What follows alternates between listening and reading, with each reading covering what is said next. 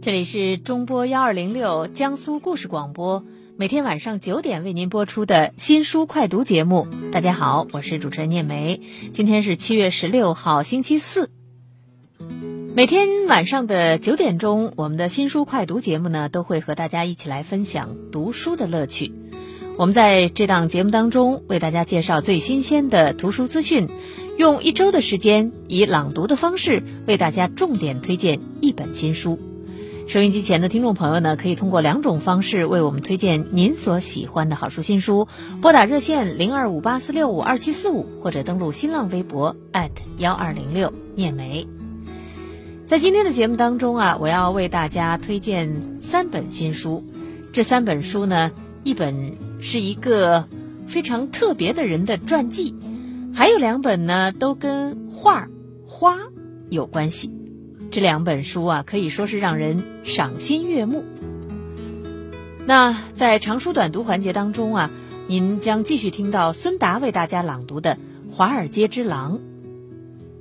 再一次的提醒大家，您收听我们的节目呢，可以通过这样的几种方式：一个是中波幺二零六，还有呢是江苏广播网三 w 点 vojs 点 cn，或者呢是通过手机下载蜻蜓 FM 客户端。好，我们首先来进入今天的资讯环节，及时追踪最新图书信息、作家动态，每日图书资讯，帮你把握阅读潮流。首先，我们要给大家介绍的就是这本很特别的人物传记。这本人物传记的传主啊，不是什么名人，也不是什么政治家，而是一个非常潦倒的。男子，这本书的名字叫《倒带人生》，作者是英国的亚历山大·马斯特斯，这是人民文学出版社出版的一本书。上周末呢，人民文学出版社在北京举办了《倒带人生》这本书的图书分享会。《倒带人生》是传记作家亚历山大·马斯特斯耗时四年写就的一本作品。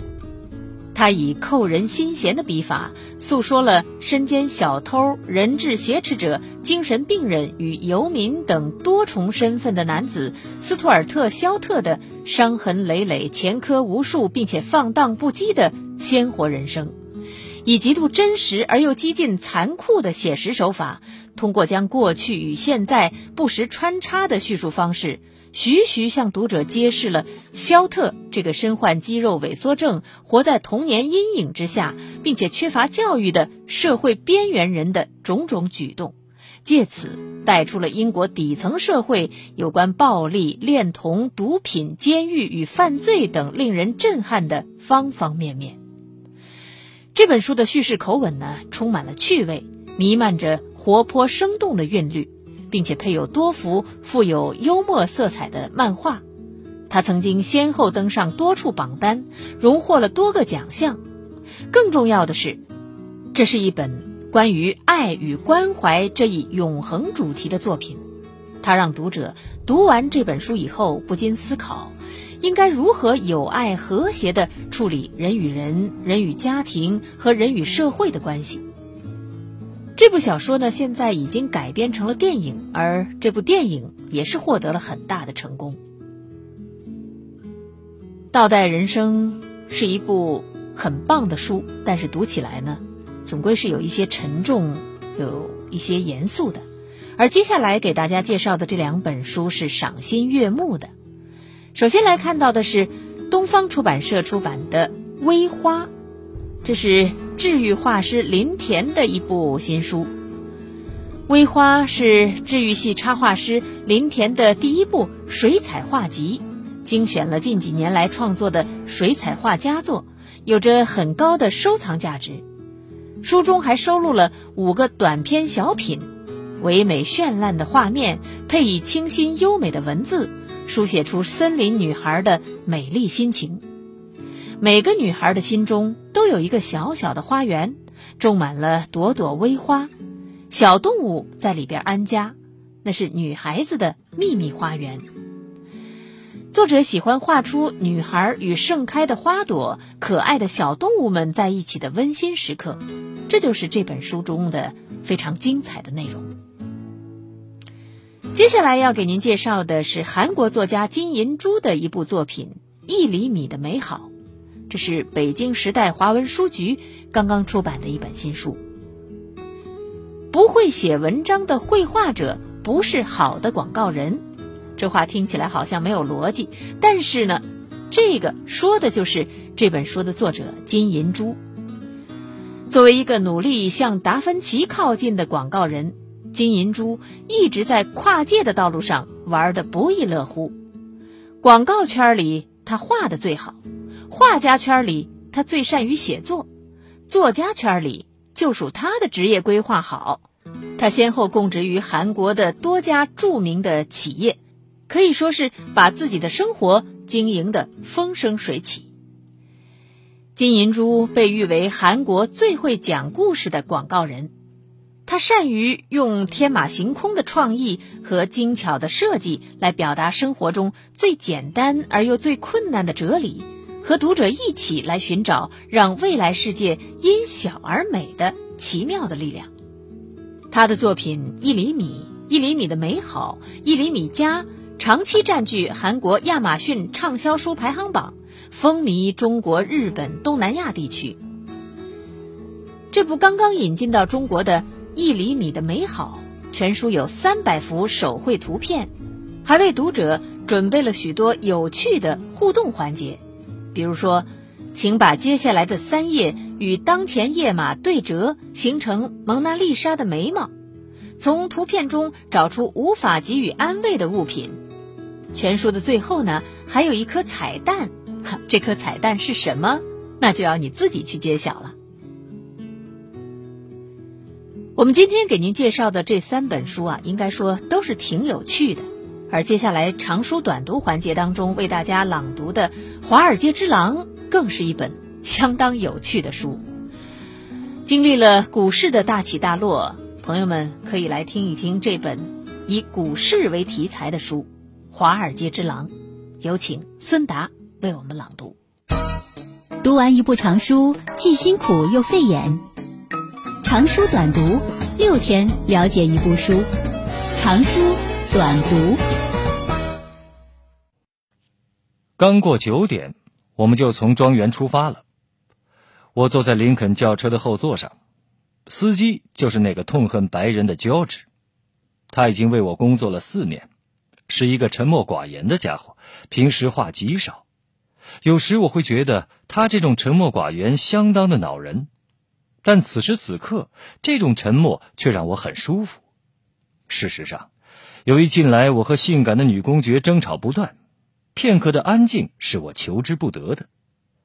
不过，作为每天早上的一个例行步骤，我总会以非常温和的语调和他打招呼，试着从他那儿得到点回应，什么回应都行，这样我才可以决定是不是可以接着试下去，逗逗乐子。我说。哎，乔治，今天好啊！乔治的脑袋向左边转了四点五度，我只能看到他的白眼珠，而他呢，只是点了一下头。哈，又失败了，这家伙就是不出声。不过这也并非始终如此，在半年之前，乔治曾向我借五千美元去换一副新的假牙，我很高兴的把钱给了他。但是在给之前，我折磨了他整整十五分钟，让他一五一十详细的告知新装的假牙会有多白，准备安装多少颗假牙，能戴多久，现在这副假牙有什么问题。等胶质回答完这些，他那黑黑的额头上已经汗如雨下，弄得我都后悔不该问他这些问题了。和往常一样。乔治今天仍然穿着一套海军蓝西装，表情冷酷，这与每年六万美元的高薪形成了鲜明的对比。我敢断定，乔治心里一定非常的痛恨我，就算不恨，也是挺讨厌我的，和痛恨、讨厌其他的白人几乎没什么两样。不过有一个人例外，那就是我的万人迷太太，乔治对她可是崇拜的不行了。坐这辆林肯轿车可是一件再舒服不过的事情了。车里有一个储备颇丰的小酒吧，一台电视和一台录像机，还有冰箱和音响系统。后排一个座位只需轻启开关，立马可以变成一张大床。加了这张床是为了缓解我的背痛，不过无意之中，却使这辆车变成了九万六千美元的车上妓院。今天上午位于此。现在，这儿像极了亚利桑那州的墓碑镇。当然，这是在我的员工们到来之前。之后，奇奇怪怪的小型家庭产业如雨后春笋一般纷纷冒了出来，以满足我手下的这些年轻经纪人扭曲的需求和欲望。这儿有妓院、非法赌场、深夜营业的俱乐部以及其他各种娱乐场所。起初。当地的商人对我这些粗俗的经纪人极为不满，在他们看来，我的这些经纪人大多数都是缺乏教养。但是很快，这些商人就发现，他们买东西的时候从来都不问价格，所以这些商人标高了价格，众人得以相安无事，一切有如西部荒原一般的平静。现在，车子正沿着小矶谷路向西驶去。我开了窗，想呼吸一下新鲜的空气。我看着乡村俱乐部碧绿的高尔夫球道，而今天凌晨，我就是在这儿借助药力让飞机着陆的。乡村俱乐部离我的庄园非常近。事实上，站在庄园前面的草坪上打高尔夫，用七号铁杆漂亮的击出一杆，球就可以落到第七球道的中间。当然。我从来没有停止向这一俱乐部申请会员的资格，尽管作为一个犹太人，我的地位很低，但是我一直是入侵新教上流社会高贵的领地为我终极的目标。限制犹太人的加入可不仅仅只有这家乡村俱乐部，周边所有俱乐部都禁止犹太人的加入。换个说法就是，只要是非新教贵族的混蛋都不得加入。我和女公爵刚刚从曼哈顿搬到这儿的时候，新教上流社会令我困扰不已。对我而言，它犹如一个神秘的俱乐部或者是社团。但是后来我逐渐意识到，它只不过是陈年往事。尽管他们仍然有着专属于他们的小型高尔夫球俱乐部和狩猎场，用来抵御犹太人的入侵，然而这充其量不过是二十世纪的小聚角战役，胜利只是暂时的。他们迟早会被野蛮的犹太人所推翻。这些野蛮的犹太人，比如我，在华尔街上赚到了万贯家财，并愿意大手笔的花钱，只为在这种高贵的地方居住。车子缓缓的向左拐了一个弯儿，现在我们上了另一条小路，左边的正前方是黄金海岸马场。而业主则喜欢将其称之为“黄金海岸马术中心”，这叫法更具有新教上流社会的味道。经过马场的时候，我看到了红白条纹相间的马棚，女公爵在那儿养了几匹马。自始至终，整个马术中心就像是一个挥之不去的噩梦。这一噩梦的发起人就是这座马场的主人。一个对迷药有瘾、大腹便便的野蛮犹太人，打交道的时候，他总能给你最灿烂的笑容。他有一个秘密的人生使命，那就是混出一个新教上流社会的身份。他和他的金发太太见我和女公爵搬到离这儿很近的地方住，于是决定把所有劣质的马匹一股脑全都卖给我们，而且是以百分之三百的溢价。这还不够。我们买下了这些马以后，他们就开始饱受种种古怪疾病的折磨。兽医的账单、食物的账单、聘请专业人士骑马使之保持体型的成本，这些加起来简直是一个填不满的无底洞。尽管如此，我那性感的女公爵，那充满热忱的马术专家，还是会每天去那儿，喂他的马儿吃方糖和胡萝卜，上骑马教程。尽管他一碰到马就会过敏，回到家就会不停的打喷嚏、喘息、咳嗽等等，但是，如果你住在新教上流社会的国度里，你就得按照新教上流社会的方式来进行生活，你得假装喜欢马。车子穿过北大街的时候，我感觉到腰疼的快要爆炸了。正是在那一刻，昨晚大部分取乐的药物已经失去了效用，离开了中枢神经系统，进入了肝脏和淋巴细胞。这也意味着疼痛再度回归，仿佛一条愤怒凶猛的巨龙正在苏醒。疼痛感由后背左边一小块地方开始，接着直奔左腿根，那种感觉。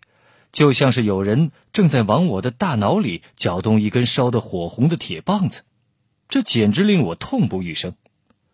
如果我试着抚摸疼痛的地方，它就会立即转向另外一个部位。我做了三个深呼吸，抑制自己抓出了安眠药，甘愿下去的冲动。毕竟这是完全不可取的做法。我要去公司了，尽管是老板。但我总不能像一个昏头昏脑的傻瓜那样摇摇晃晃的进去吧？那种场景只有在夜里才能被接受。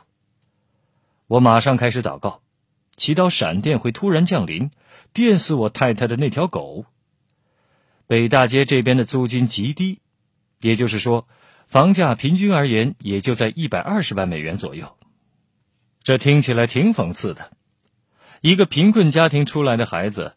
竟然对如此奢华的一切这么麻木，价值百万的房屋现在看起来竟跟贫民窟没什么两样。就在此时，我看到了悬挂于长岛高速公路入口坡道处绿白相间的标志。我很快就要走进办公室，这也是我的第二个家，在那儿。美国最狂野的证券交易室中，巨大的咆哮声会使一切的荒唐之举看上去是那么的完美和正常。投资金融公司占据着这座装有黑色绿光玻璃写字楼的一楼。这座写字楼有四层，这一带最初是长岛一片泥泞的沼泽地，而现在建成了一座一流的复合式写字楼。还配有巨大的停车场和三层的地下车库，经纪人们会在那儿喝下午茶。而在今天，和往常一样，在写字楼前停车的时候，我发现自己内心充满了自豪的感觉。黑色玻璃窗在清晨的阳光中闪烁着明快的光芒，提醒着我过去五年一路走来的创业历程。很难想象。我竟然是在一个二手车交易商的配电室里开始创办这家投资公司的，而现在，看看这一切，我真的做到了。写字楼的西面有一个很大的入口，意在使每一个从那儿经过的人心生自豪。但是公司的人从没在那儿走过，原因是那个入口有点远，毕竟对这一行来说，时间就是金钱。相反，每一个人，包括我在内，都会从写字楼南边一个混凝土坡道直接前往交易室。我从汽车后排走了出来，对乔治说了一声再见，然后走上了那个混凝土坡道。穿过铁门的时候，我已经能够依稀的听到交易室里巨大咆哮声的回音了，听起来就像是一群暴徒在吼叫着。但是在我听来，却像音乐一般的悦耳。我直奔交易室走去，内心激动不已。走了十几步之后，我转过拐角，眼前就是交易室了。交易室是一个极为开阔的空间，比一个足球场还长，而宽度则接近于足球场的一半。里面没有隔离墙，天花板很低，鲜红色的办公桌紧密的排列着。看着就像一间教室。随着千百个年轻人扭动的躯体，千百件白色衬衫狂热的舞动着，他们已经脱下了西装外套，全部都在对着黑色的话筒大叫着，创造出震耳欲聋的咆哮声。正是他们这些说话彬彬有礼的年轻人，在运用逻辑和理性来说服美国的企业家们，让他们把投资全部投到这个公司去。鲍比·科克大声叫道：“我的老天啊，比尔，你还能不能做这个决定？”鲍比是一个胖乎乎的爱尔兰人，今年二十二岁，高中学历，喜欢吸食可卡因，税后的收入为一百二十万美元。他正在斥责某个名为比尔的住在美国中心地带的一位富有的企业家。每张办公桌上都摆放着一台电脑，而在显示器上不断滚动着绿色的数字和字母，提供着实时的股票的报价。但几乎没人会看这些，他们正忙得不可开交，挥汗如雨，一直对着黑色的话筒大声的讲着话，看起来就像是耳朵里长出了一个巨大的茄子一样。一位年轻的经纪人蹲在那儿，他留着大背头，下颌方方正正的，脖子长得犹如罗德岛。他说：“和你的太太讲，这也太疯狂了吧！”他没有意识到他的纽约口音太重，听起来非常的含糊不清。可是他继续说道：“我是说，你认为你的太太外出买双新鞋会跟你讲吗？”从后面数第三排。一位留着棕色卷发、脸上长着粉刺的年轻经纪人正笔直的站在那儿，把黑色的话筒夹在脸颊和锁骨之间，他的双臂像飞机机翼一样展开，腋下有好大的一块汗渍。就在他对着电话大喊的时候，公司的制服裁缝正在为他量尺寸，准备定制西装。一天下来。这裁缝得一张桌子一张桌子的为年轻的经纪人量尺寸，并为他们缝制两千美元一套的西装。在量尺寸的时候，这位年轻的经纪人把头向后挺，尽可能的展开双臂，仿佛要在十米板上做一个厌世跳水。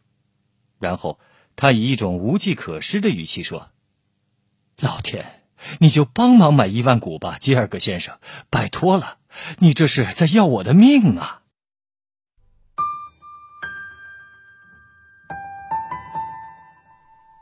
从铺天盖地的新书当中挑选值得一读的好书，用一周的时间节选新书精华，每天读给你听，免去挑书的烦恼，放松疲惫的眼睛。每晚九点，聂梅与你准时相约新书快读。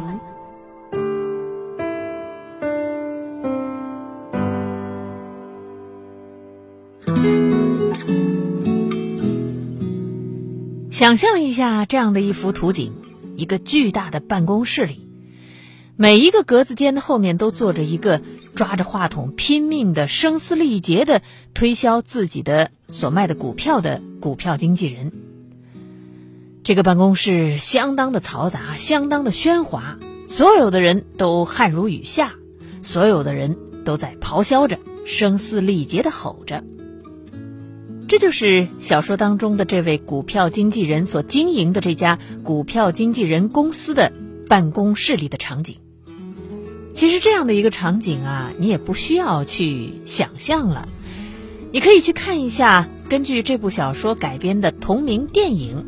这电影里已经把小说当中所描述的这个场景非常生动形象的、非常准确的表现了出来。而且电影里的这位。主角呢是由莱昂纳多·迪卡普里奥所扮演的，真的是非常的传神。他演这个角色太合适了。可能有些朋友要问了啊，哎，这个炒股，你看咱们中国的股民现在通过手机就可以直接炒股了，怎么会有这样的吵吵嚷嚷的经纪人的这个办公室呢？这是不是很多年前的这种情况啊？网络不发达时代的情况呢？其实啊，现在的纽约的证券市场上啊，它还是会有这样的一些吵吵嚷嚷的办公室。为什么呢？因为这个美国的这个股市，它的运作的方式啊，跟咱们中国不太一样。咱们中国呢，股民可以直接去炒股，不需要通过经纪人这样一个中间环节。但是美国的股票市场上呢，这个股民啊是委托经纪人来炒股的。一般来说，你不可以自己直接去炒股。那么这样的话呢，经纪人就成了一个非常重要的角色，而他所赚的是什么呢？就是中间的佣金。所以这些股票经纪人就非常卖力的、声嘶力竭的向他的客户去推销股票，无论这个股票是涨还是跌，只要把股票卖给了客户，经纪人总是可以拿到佣金的。客户赚也好，亏也好，跟他都没有关系，他都会拿到佣金，真的是没有风险的。所以啊，这个小李子所扮演的这个《华尔街之狼》里边的这匹狼，不是因为他多会炒股，而是因为他太会卖股票了，他的口才太好了，所以呢，他拿到了很多很多的佣金，然后就发了大财，然后他就过上了这样的荒淫无度的奢靡的生活。有句话叫做“利令智昏”。每个人在发财之前，可能都会这么想：说，哎呀，我只要是有一百万就可以了，哎，我就嗯过上这样的一个小康的生活，我就满足了。但实际上，你有了一百万的时候啊，你就会去想两百万；有两百万的时候想四百万；四百万的时候呢，想八百万。这就是人。所以，这位华尔街之狼。尽管已经过上了如此奢华的生活，如此的有钱，已经是亿万富翁了，可他还不够，他还嫌赚这个钱赚的不够多、不够快，于是他就超越了那个边界线啊底线。这样一来啊，他就由盛而衰了。我们都知道，这本小说的作者，就是小说当中的主人公。他是写的自己的经历，什么时候写的呢？是从监狱里出来以后写的。他入狱，就是因为他踏过了底线。结束我们今天的新书快读，稍后是经典阅读，您将听到的是由我和孙达演播的小说《双城记》。如果您想了解江苏广播的详细情况，欢迎大家关注。江苏广播的微博、微信，我是念梅，感谢您的收听，我们明天同一时间再见。